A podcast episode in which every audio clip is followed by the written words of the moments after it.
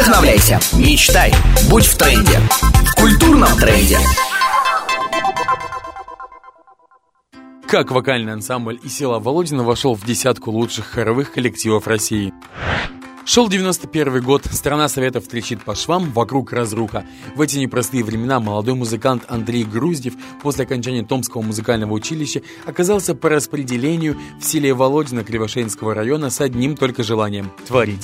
Так, на одном энтузиазме там появился вокальный ансамбль «Гармония», в состав которого вошли сотрудники сельского дома культуры и школы искусств. Два года ансамбль «Гармония» репетировал и радовал своими выступлениями только жителей села Володина и близлежащих деревень.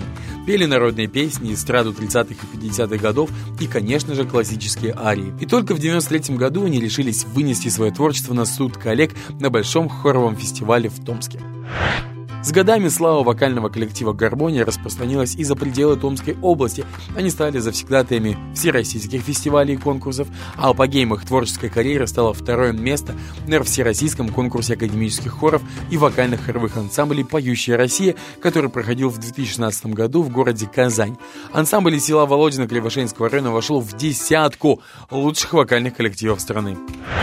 Далеко не каждому профессионалу удается взрастить и столько лет удерживать коллектив всероссийского уровня в сельской местности, где культура держится в основном на чистом энтузиазме.